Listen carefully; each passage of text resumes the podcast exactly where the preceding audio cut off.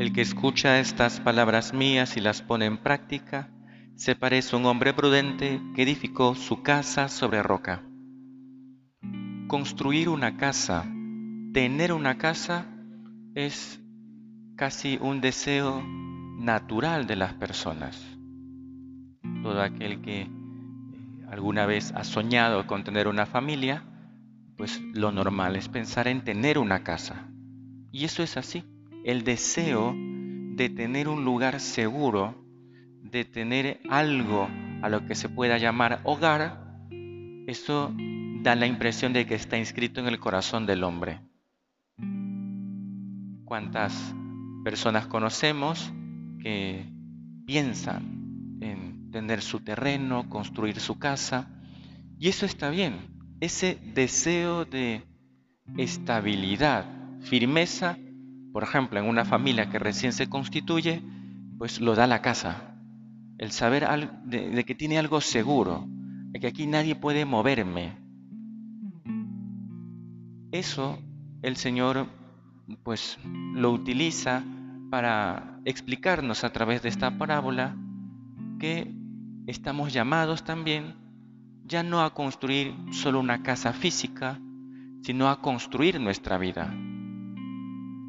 ¿Qué es entonces construir una casa? ¿Qué significa edificar una casa? Significa hacer estable la propia existencia, que la propia vida tenga estabilidad y de alguna manera eh, dejar una huella en aquellas personas que están a nuestro lado. Eso es de alguna manera también edificar una casa. Esto es importante porque algunos, me incluyo yo, pues vamos cambiando de casa en casa, ¿no? No tenemos casa estable y casa que uno le dan, uno tiene que arreglarla y luego ya te cambian y llegas a la siguiente y la arreglas entonces uno dice, ah, entonces no se cumple ese deseo de estabilidad. Sí, sí se cumple porque es la propia existencia la que debe ser estable. ¿Y quién da consistencia a la vida? ¿Quién da fidelidad o firmeza a la propia vida? Es el Señor. Cristo es la roca donde se debe construir toda la vida. En Él se asientan nuestros deseos, nuestros planes, nuestros proyectos. Una casa que no se edifique sobre Cristo, una vida que no se construya sobre Cristo, se viene abajo. Y no es una cuestión eh, que sabemos solo porque nos la han repetido. Hemos visto también cuántas vidas se han echado a perder por no seguir a Cristo, cuántos hogares se han desbaratado por no tener a Jesús. ¿Cuántas vocaciones se han perdido porque Cristo no ha estado allí como roca firme donde se asienta la existencia? ¿Qué significa entonces edificar sobre Cristo? Si Cristo es la roca, si Jesús es la roca, edificamos sobre su palabra. Esa palabra que lo oímos cada día en la misa o que la meditamos con frecuencia en la escritura.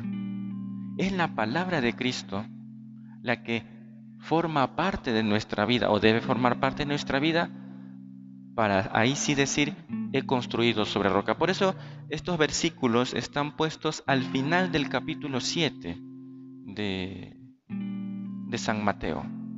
5, 6 y 7 es el sermón de la montaña. ¿Y qué entonces está diciendo el Señor?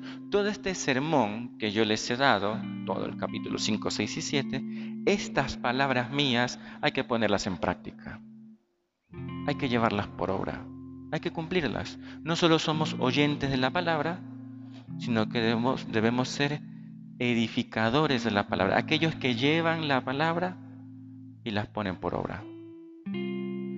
Escuchar la palabra de Cristo, meditarla con frecuencia, eso es edificar sobre roca. Tú y yo vamos a pedirle entonces al Señor en esta mañana que construyamos la casa de nuestra vida, nuestra propia existencia, nuestra propia vocación, nuestra vida cristiana sobre Cristo. Y esto hay que reconducirlo siempre, porque hay un peligro, hay un peligro de mm, perder a Cristo de vista. Ese es el peligro. y que empecemos a hacer las cosas ya no pensando en el Señor, sino en nosotros mismos, en nuestra comodidad, eh, en nuestros intereses, en nuestro egoísmo y no en el interés de Cristo.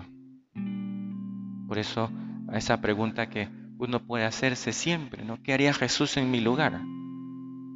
esa es una pregunta que se han hecho los santos siempre. Eso es edificar sobre Cristo. Le vamos a pedir entonces al Señor que nos ayude pues a edificar sobre Él, sobre su palabra, que la meditemos con frecuencia, la palabra, la escritura, y que la pongamos por obra. Que así sea.